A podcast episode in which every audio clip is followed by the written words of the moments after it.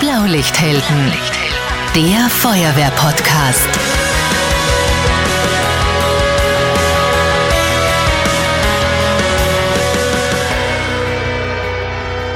Diese Folge wird präsentiert von Raiffeisen Niederösterreich. Wir macht's möglich. Servus, hallo und herzlich willkommen. Ich bin Marcel Kilic und das ist der Feuerwehr-Podcast Blaulichthelden. Land der Berge, Land am Strome, Land der Äcker, Land der Dome, Land der Wälder kommt nicht vor in der österreichischen Bundeshymne, aber trotzdem ganz klar, Österreich ist ein Land der Wälder. Ungefähr 48 Prozent, also fast die Hälfte der österreichischen Staatsfläche ist von Wald bedeckt und auf jeden Einwohner kommen ja ungefähr 400 Bäume. Das ist nicht nur schön, sondern natürlich nützlich für die Artenvielfalt und fürs Klima. Umso schockierender sind die Bilder der Waldbrände, die wir immer wieder sehen. Erst letztes Jahr der Jahrhundertwaldbrand im Raxgebiet. Heuer schon mehrere Vegetationsbrände, auch auf Truppenübungsplätzen und natürlich überregionale Großbrände, wo die österreichischen Feuerwehren anrücken. Letztes Jahr der große Waldbrand in Nordmazedonien oder diesen Sommer der Waldbrandeinsatz in Frankreich in Bordeaux. Darüber haben wir ja in der 17. Folge von Blaulichthelden gesprochen. Heute geht es darum, wie wir Waldbrände noch besser bekämpfen können. Dazu gibt es in Niederösterreich einen neuen Sonderdienst, den Sonderdienst Waldbrandbekämpfung. Und heute zu Gast im Podcast sind zwei Männer, die diesen jungen Sonderdienst maßgeblich mit aufbauen. Der Bezirksfeuerwehrkommandant von Scheibs und Kommandant im Sonderdienst Waldbrandbekämpfung, Oberbrandrat Franz Spendelhofer. Herzlich willkommen. Dankeschön. Herzlich willkommen ebenfalls. Und der Bezirksfeuerwehrkommandant von Wiener Neustadt ist auch bei mir. Er ist auch Zugskommandant für das Industrieviertel, also Niederösterreich Süd im Sonderdienst Waldbrandbekämpfung, Oberbrandrat Karl-Heinz Greiner. Schön, dass du da bist. Herzlich willkommen. Herzlich willkommen. Die klassischen Sonderdienste, die wir kennen, das sind sicherlich der Feuerwehrflugdienst, der Tauchdienst, Strahlenschutzdienst, alles Spezialkräfte, die wir nicht jeden Tag brauchen und deshalb ist die Sonderausrüstung auch strategisch im Land verteilt. Waldbrände, Flurbrände, Vegetationsbrände, die kommen immer öfters vor und die löschen wir ja eigentlich mit dem Equipment, das ohnehin jede Feuerwehr hat, nämlich mit Wasser. Warum ist es für euch so wichtig, die Waldbrandbekämpfung größer zu denken? Da müssen wir ein bisschen zurückgehen ins Jahr 2019. Da hat sich der Niederösterreichische Landesfeuerwehrverband einmal ein bisschen auseinandergesetzt äh, mit dieser Thematik und hat auch festgestellt, äh, dass dieses Wort Klimaveränderung, was heute jeder kennt, äh, tatsächlich bevorsteht. Und man hat da wirklich rechtzeitig die nötigen Ressourcen aufgebaut, weil ihm zu erwarten war, dass die Häufigkeit der Waldbrände zunehmen wird. Und ja, wenn man jetzt ein bisschen schaut, was sie in letzter Zeit alles getan hat in Richtung Waldbrand, war das absolut die richtige Entscheidung. Mhm. Ihr wart beide ja auch in Nordmazedonien im letzten Jahr im Einsatz und äh, ich habe mir da sagen lassen, wir sind mit so viel Sonderequipment angerückt. Allein das Schlauchmaterial, das bei uns in Österreich ja noch lang kein Sonderequipment ist, das waren mehr Kilometer Schlauch als ganz Nordmazedonien in den Feuerwehren äh, besitzt. Wie geht's euch da? Was sind da die Gedanken, wenn man ins Ausland fährt mit so einer ich sag Top-Ausstattung und man einfach merkt, wie gut es einem ausrüstungstechnisch da geht. Prinzipiell ist der Sonderdienst natürlich mit Fokus auf Niederösterreich aufgebaut mhm. worden, Österreich. Die Ereignisse haben uns aber eingeholt äh, und wir haben eben dann die Möglichkeit bekommen, dass man auch ins Ausland fährt. Und das Gute bei diesen Einsätzen ist einfach, dass, dass wir dadurch sehr viele Erfahrungen sammeln haben können, äh, diese Erfahrungen mitgenommen haben und dann auch unsere Ausrüstung, Fahrzeuge sogar entsprechend angepasst haben an diese Erfahrungen, die wir dort, dort sammeln haben können. Mhm. Aber natürlich, wir sind, wir sind da sehr gut aufgestellt. Also die Fahrzeuge, die Einrichtungen, äh, Equipment, das ist eben speziell für diese Waldbrände ausgelegt worden und äh, mittlerweile hat es sich eigentlich auch schon bestens bewährt. Mhm. Was sind jetzt die genauen Aufgaben im Sonderdienst? Einerseits die Waldbrandbekämpfung selbst und andererseits die Beratung der örtlichen Einsatzleitung? Sagen wir so, die Aufgaben des Sonderdienstes sind ja Dienstanweisung geregelt. Mhm. Äh, Im Wesentlichen sind es diese beiden Aufgaben. Das eine ist eine Beratung des örtlichen Einsatzleiters. Also wenn jetzt ein Waldbrand ist, dann kann der Einsatzleiter natürlich jemand vom Sonderdienst anfordern, primär unsere Zugskommandanten, Zugtruppkommandanten, die fahren dann hin, äh, beraten äh, dem Einsatzleiter entsprechend mhm. und der trifft dann seine Schlüsse und, und gibt seine, seine Befehle. Das ist diese eine Aufgabe. Und die zweite Aufgabe, die wir haben, wenn der Sonderdienst selbst in Einsatz geht, zumindest zwei Einheiten, dann haben wir die Aufgabe, diesen Sonderdienst zu führen, immer unter der Führung des örtlichen Einsatzleiters. Mhm. Die Ausrüstung im Sonderdienst Waldbrandbekämpfung die steht ja nicht an einem gesammelten Punkt, sondern das ist dezentral verteilt. Äh, und da schickt der Max eine Frage über Instagram. Wie schaut dieses Stationierungskonzept genau aus? An welchen Stützpunkten steht da welche Ausrüstung?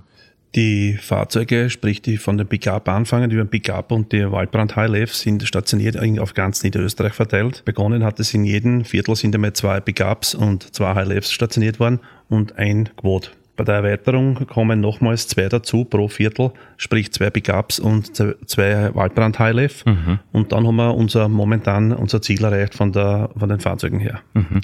Da fragt eben der Tobias auch von der Freiwilligen Feuerwehr Wart, wie viele Sonderfahrzeuge Waldbrand gibt es jetzt in Summe dann in ganz Niederösterreich? Ja, in Summe sind es 33, 16 HLF 2, 16 Pickups und das Führungspickup plus die vier Quads. Und äh, es gibt dann noch einen Waldbrandcontainer, der in, in Landesfeuerwehrkommando äh, in Toul stationiert ist, wo äh, Geräte drauf sind, die man halt auch in Waldbrand benötigt. Mhm. Das ist ein WLF-Container. Ja, richtig. Über diese Waldbrandfahrzeuge, da haben wir in der Folge 17 von Sepp Huber schon einiges gehört, aber ich glaube, das ist jetzt die richtige Stelle, um das Sonderequipment im Detail aufzurollen. Da sind wirklich viele Fragen über Social Media gekommen.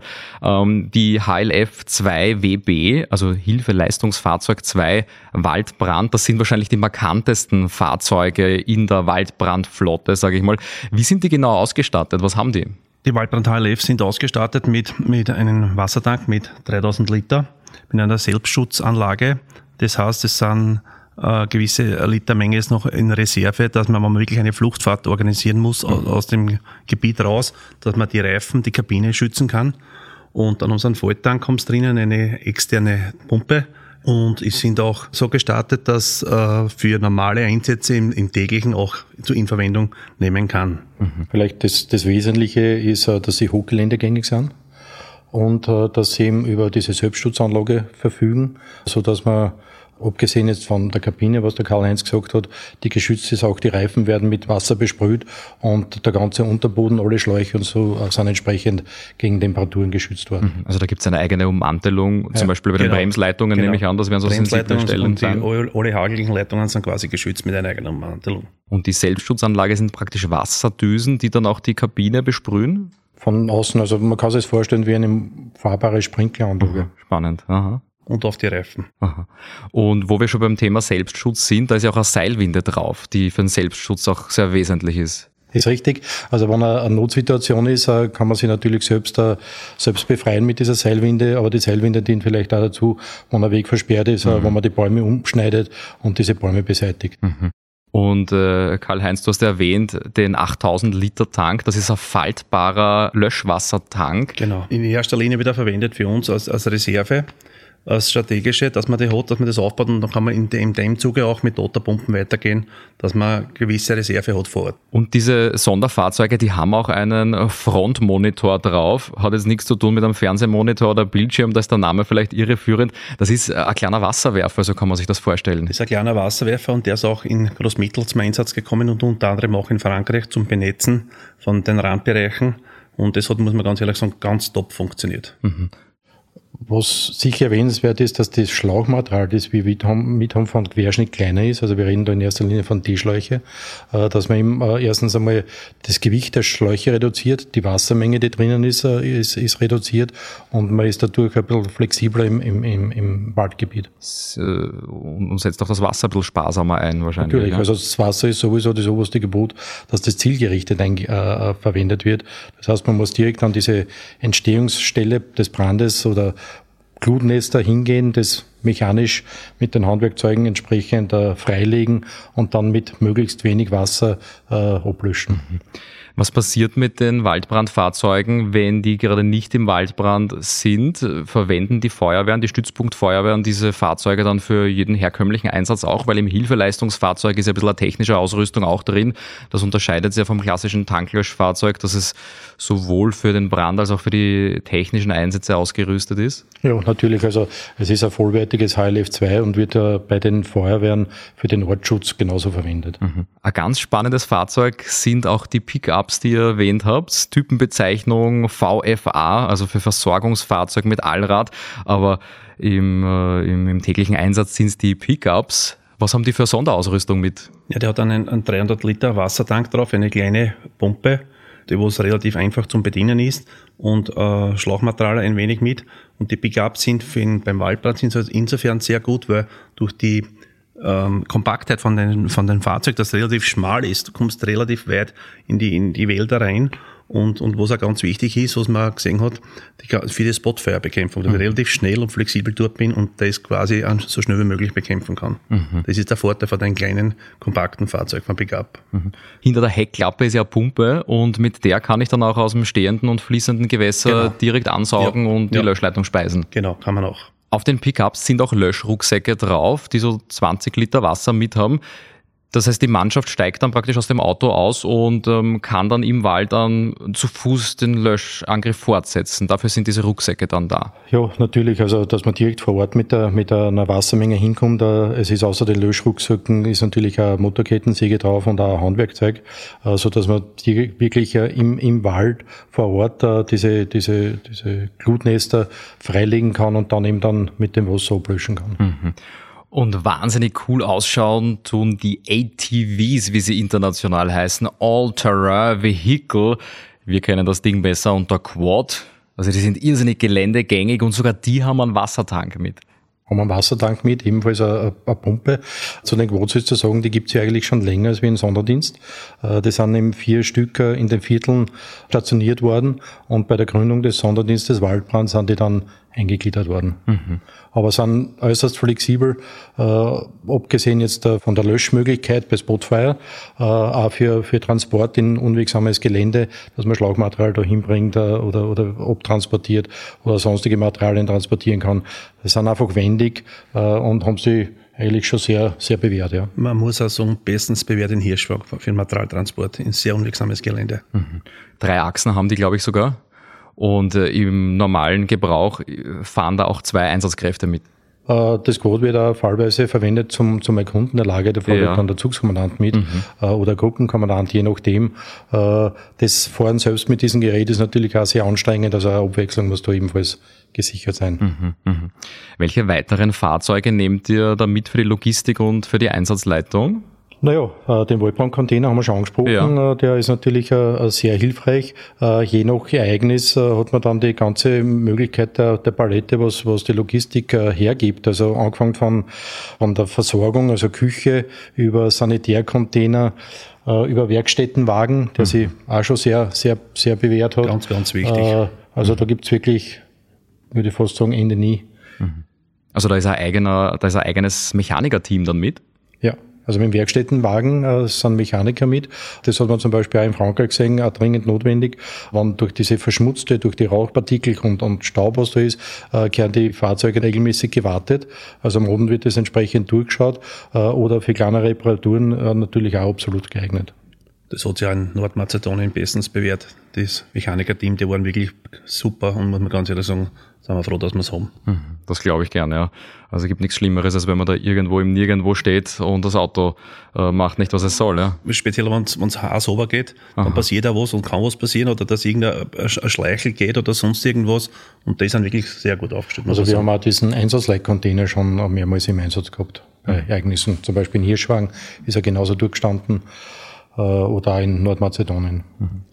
Was auch eine super Sache ist, muss man auch unbedingt erwähnen, finde ich, was wir in Nordmazedonien mitgehabt haben, unseren Sandpinzgauer, Weil wenn du irgendwo wirklich im extremsten Gelände bist und du siehst die Feuerwalze und das Ganze auf die zukommen und bevor es was passiert, ist es halt sehr, wirklich ein sehr beruhigendes Gefühl, wenn du dich umdrehst und du siehst unseren Pinzgaustein und das wirklich der top ausgerüstet ist von ganzen äh, Sachen, wo man was braucht. Also das ist eine gute Sache. Mhm, das glaube ich gern. Das hat sicher einen psychologischen Effekt einfach auch noch, dass man weiß, die Hilfe ist da, sollte man was brauchen. Die beste Ausrüstung allein, die löscht natürlich noch keinen Waldbrand und der Sandpinsgau ist schon ein Stichwort. Es geht natürlich um die Mannschaft. Erst dann kann ein Einsatz natürlich richtig funktionieren mit ausgebildeten Einsatzkräften und mit einem schlagkräftigen Equipment. Und da kommt eine Frage über Social Media von der Freiwilligen Feuerwehr Scheibs. Da fragt uns der Zeus, wie groß ist denn die Mannschaftsstärke aktuell im Sonderdienst und wie groß soll sie werden? Mhm. Ist vielleicht ein gutes Beispiel, wie sich der Sonderdienst selbst weiterentwickelt hat. Äh, die, die, der Start war eigentlich mit circa 230 Mitgliedern. Äh, die basieren eben auf das Fahrzeugkonzept, was es gegeben hat, mit diese 8 HLF 2 und diese, diese 8 Pickups. Äh, man hat aber dann festgestellt, wenn man, wenn man Leute jetzt für einen Einsatz braucht, der länger dauert, braucht man einfach mehr Personal. Da hat man dann das, das Personal aufgestockt, dass man gesagt hat, vor jedem Bezirk sollen neun Leute dazugehen. Das war jetzt da die Möglichkeit für andere Mitglieder, die nicht bei einer Stationierungsfeuerwehr sind, dass zum Sonderdienst kommen. Und der letzte Schritt äh, war jetzt der, dass neuerlich äh, diese 2x8 Fahrzeuge kommen sollen. Das heißt, es wird nur mehr um 200 Leute aufgestockt. Mhm. Das Ziel oder der, der momentan der Endausbau äh, liegt bei 600 Mitgliedern. Mhm. Und da fragt auch noch der Simon von der Freiwilligen Feuerwehr Stadt St. Valentin, wie wird man denn da Mitglied im Sonderdienst? Ja, Mitglied mit dem Sonderdienst, äh, man braucht einmal gewisse Voraussetzungen. Äh, da gehört unbedingt die Totenschutztauglichkeit dazu, weil das ja doch eine anstrengende Geschichte ist. Und momentan ist eigentlich die einzige Möglichkeit, dass man zum Sonderdienst kommt, über die Stationierungsfeuerwehr. Äh, wo man zu einer Stationierungsfeuerwehr geht und die nimmt dann zum Sonderdienst dazu, dann funktioniert das. Wir haben diese, diese, diese Möglichkeit gehabt von neun Mitgliedern des Bezirkes, die wir integriert haben. Ja, momentan ist das halt aufgrund der jetzigen Struktur eigentlich nicht möglich, dass man zusätzlich noch Leute aufnimmt, sondern rein über die Stationierungsfeuerwehr. Mhm, verstehe. Und die Ausbildung selbst, wie schaut die aus? Ich nehme an, da wird es eine Spezialausbildung geben. Da gibt es das Modul in, in Feuerwehr- und Sicherheitszentrum, Stufe 1 und dann noch, noch ein Jahr gibt es die Stufe 2, das ist in heuer, aber heuer das erste Mal in, in Allensteig. Mhm. Und was lernt man da in dieser Ausbildung genau? Was, was geht da über die klassische Feuerwehrausbildung hinaus? Äh, speziell natürlich zum Thema Waldbrand, äh, Sicherheit äh, steht, steht an, an, an oberster Stelle Sicherheit für die eigenen Mitglieder, äh, der Umgang mit den, mit den Handwerkzeugen, äh, der richtige Einsatz der Löschwerkzeuge, Taktik, und da schaut ihr auch über den Tellerrand und zwar bis ganz an den Westen von Europa. Da gibt es eine Kooperation mit den Feuerwehren in Portugal. Wie schaut das genau aus? Was lernt ihr da voneinander? Ja, man hat 2019 äh, einmal einige Leute hingeschickt äh, nach Portugal. Äh, die haben sich über die Situation, über die Ausbildung, über die Geräte informiert. Äh, und aufgrund von diesem ersten Besuch, der im Frühjahr 2019 war, hat man beschlossen, dass man insgesamt 24 äh, Mitglieder des Niederösterreichischen äh, Landesfeuerwehrverbandes zu einer Ausbildung hinschickt. da war der, der erste Turnus war dann im November 2019 und der zweite im März 2020, also genau Beginn mit Corona. Mhm. Da waren diese 24 Leute dort mit dem Ziel, die Ausbildung sich anzuschauen, die Ausbildung selbst auch mitzumachen und äh, zu versuchen, diese Ideen, äh, die da vorherrschen, für Niederösterreich umzulegen und in Niederösterreich dann die entsprechende Ausbildung aufzubauen. Mhm. Und man sagt ja salopp, das Feuer brennt überall gleich, aber ist es wirklich so? Die unterschiedlichen Vegetationen haben ja ganz andere Brandbilder. Äh, wenn ich da die Charakteristik in Portugal vergleiche mit den heimischen Wäldern, jetzt haben wir zum Beispiel Föhrenwälder da im Gebiet äh, Mödling, Neunkirchen, aber in ganz Österreich ist ungefähr die Hälfte des Waldes Fichten. Also wie gestaltet sich da dieser Lernprozess mit einer Feuerwehr, wo ganz andere Vegetation vorherrscht? Ja, wie der Franz vorhin schon erwähnt hat, in Portugal haben wir die, wir haben uns für das, was für uns wichtig ist, haben wir uns da quasi rausgeholt und verknüpft mit den Erfahrungen, was wir bis jetzt mhm. in Inland gesammelt mhm. haben. Wie du vorhin gesagt hast, äh, die, die Schwarzkiefer ist sicher ein riesengroßes Problem, wenn es brennt, sag jetzt einmal, weil es, es ist eine, eine hohe Intensität von der Flamme her und das geht ganz schnell. Das ist, so schnell kann man gar nicht schauen. Mhm. mhm. Und in Portugal muss man sagen, natürlich haben wir da die Problematik, die wir relativ viel Eukalyptus, das was ja ursprünglich keine heimische Baumart ja. dort ist, der also später gepflanzt worden ist für die Papierindustrie. Und der hat aber so Überhang genommen und die hat, die hat aber auch die ätherischen Öle und so weiter, genauso wie es bei der Schwarzkiefer ist mit, mit Pech sozusagen. natürlich dann ist die, die, die Brandintensität extrem. Mhm, und da entstehen natürlich irrsinnige Temperaturen, denen die Einsatzkräfte da ausgesetzt sind.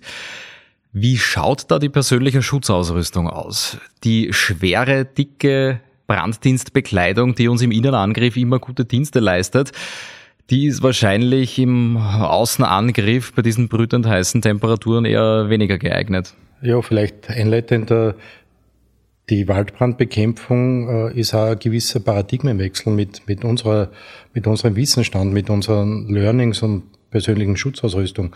Also das, was bei einem Innenangriff natürlich sehr gut schützt, äh, würde auch beim Waldbrand schützen. Nur wenn ich jetzt diese, diese persönliche Schutzausrüstung für acht Stunden mhm. anhabe und mhm. da körperlich arbeiten muss, dann ist das eine zusätzliche Belastung. Und äh, da hat man natürlich sehr rasch erkannt, äh, dass man auch bei der persönlichen Schutzausrüstung was verändern muss. Äh, da haben wir uns an die Erfahrungen der Portugiesen natürlich angehalten, einiges selbst ausprobiert und haben uns dann entschlossen, dass wir diese Schutzausrüstung, die wir jetzt haben, verwenden. Man darf nicht vergessen, zum Beispiel, wenn man sie, speziell wenn man im, im bergigen Gelände unterwegs ist, mit einer normalen Feuerwehrschlupfstufe wirst du nicht weit kommen, mhm. weil du kriegst Blosen und der druckt und so weiter. Da natürlich haben wir da jetzt beim, beim Sonderdienst Waldbrand den unseren, äh, der ist ein geschnürter Schäfel und der Halter, der steht da. Und wie gesagt, die dünne Schutzbekleidung und was auch entscheidend ist, was ganz wichtig ist, ist der Helm. Das ist der Helm mit einer, mit einer Schutzbrille, der was quasi wirklich eng anliegt, weil wenn man einen Einsatz mit Hubschraubern hat zum Beispiel, darf nicht der Wind und der Staub mhm. unter reinkommen und mhm. quasi die Augen mit, mit anfüllen. Daher braucht man solche Sachen und das ist ja ganz wichtig. Ja, ich meine, die leichte Schutzausrüstung hat, hat, hat natürlich einen Sinn, erleichtert das Arbeiten. Äh, was man nicht vergessen darf, ist aber eine funktionelle Unterwäsche, die diesen Schweiß aufnimmt, äh, die auch flammenbeständig ist, beziehungsweise die, Temperaturen abhält. Also das ist ein das ganz ein wesentliches genau. Ding. Und eine, äh, eine, wichtige Änderung ist eigentlich auch, dass man beim Waldbrand nicht mit schweren Notenschutz vorgehen kann, sondern äh, es gibt halt diese, diese Gesichtstücher, wo immer FFP2 oder FFP3-Maske drin ist, die vor Rauch schützt, die man sich halt äh, entsprechend drauf gibt. Äh, und prinzipiell geht man sowieso immer nur mit dem Wind vor, der Gegenwind. Äh, und so gesehen ist die Schutzausrüstung wirklich sehr gut. Dann haben wir natürlich ergänzend dazu zum Sagen, ist Holster, wo wir quasi unsere Trinkflasche mit haben. Das ist auch nicht was, was Wesentliches, weil wenn die Gruppe irgendwo in Einsatz ist, wer weiß, wo die nächste Versorgung ist, das dauert halt oft ein bisschen und gewisse Sachen muss du selber einfach vor Ort mit haben. Mhm, mhm. das glaube ich gern. Also das ist einfach Schwerstarbeit und schweißtreibend und das ist ein Knochenjob. Vielleicht äh, können Sie uns da ja ein paar mehr Einblicke geben über die, die, klassische Einsatztaktik.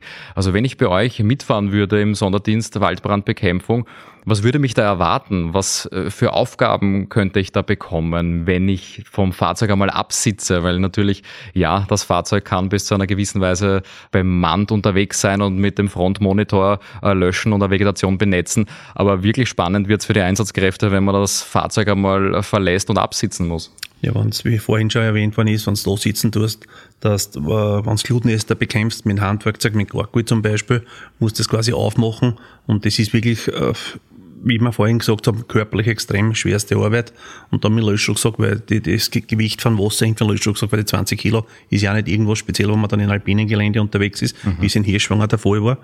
Und das kostet natürlich Kraft und das ist nicht ohne. Davor ist auch wichtig die körperliche Fitness. Mhm. Also in Hirschwang war es ja so, dass Teile der Mannschaft überhaupt mit dem Hubschrauber aufgeflogen worden sind, mit dem Handwerkzeug, mit den Löschrucksäcken, äh, praktisch im Gebirge abgesetzt worden sind und von dort äh, dann die Brandbekämpfung durchgeführt haben. Und da kann ich ja, wenn ich ein Spotfeuer suche, auch eine ganze Weile mit dem unterwegs sein. Also es ist nicht so, dass der Rucksack von 20 Liter innerhalb kürzester Zeit vielleicht nur mehr zwei Liter drin hat. Also das trage ich schon eine Weile. Das Wichtigste ist sparsam umgehen. Ja. Das ist das Allerwichtigste. Und wirklich nur gezielt Wasser auftragen. Also unnötig spritzen, das geht nicht lang. Also die, die Glut auf jeden Fall freilegen, dass sie, dass sie frei ist und dann kannst du natürlich das Wasser sehr effektiv aufbringen. Gezielt aufbringen. Mhm.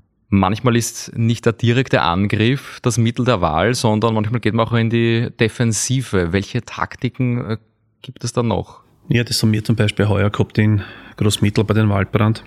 Wir haben dürfen das Waldgebiet nicht betreten, weil durch äh, Munitionsreste, was da drinnen sind. Das heißt, wir haben eine Regelstellung um das Ganze und den ganzen Wald aufgebaut und quasi gewartet, bis das Feuer kommt und dann haben wir es quasi bekämpft, auch nur, wo es wir quasi erwischt haben. Und dann in den nächsten Tagen darauf quasi sind wir, den Riegel haben wir dann ausgeweitet, also mhm. weiter auseinander und so haben wir das Ganze, ja, es dauert halt, aber wir haben es auch geschafft. Welche Einsatzkräfte, welches Equipment ist Teil dieser Riegelstellung? Ja, das ist äh, alle zwei besetzten Verteiler und dann tust du halt, was ich, A2C drauf, kommt drauf an, ob man jetzt rein darf oder nicht, in dem mhm. Fall, wir nicht rein dürfen und so quasi, dass man die, die, die Deckungsbreite hat von Strohräder, dass man das überschneidet und so haben wir quasi das Ganze gehabt, weil die Situation in Großmittel war so, da ist nämlich die Tagvertichterstation Eckendorf, das ist die Gasleitung Richtung Italien, war zum Schützen und auch ein Erholungs-, also ein Wohngebiet vom Haschendorfer See. Und da haben wir müssen unbedingt schauen, dass das nicht drüber geht und dass die zwei Sachen quasi äh, ganz bleiben, mhm, mhm. dass nichts passiert.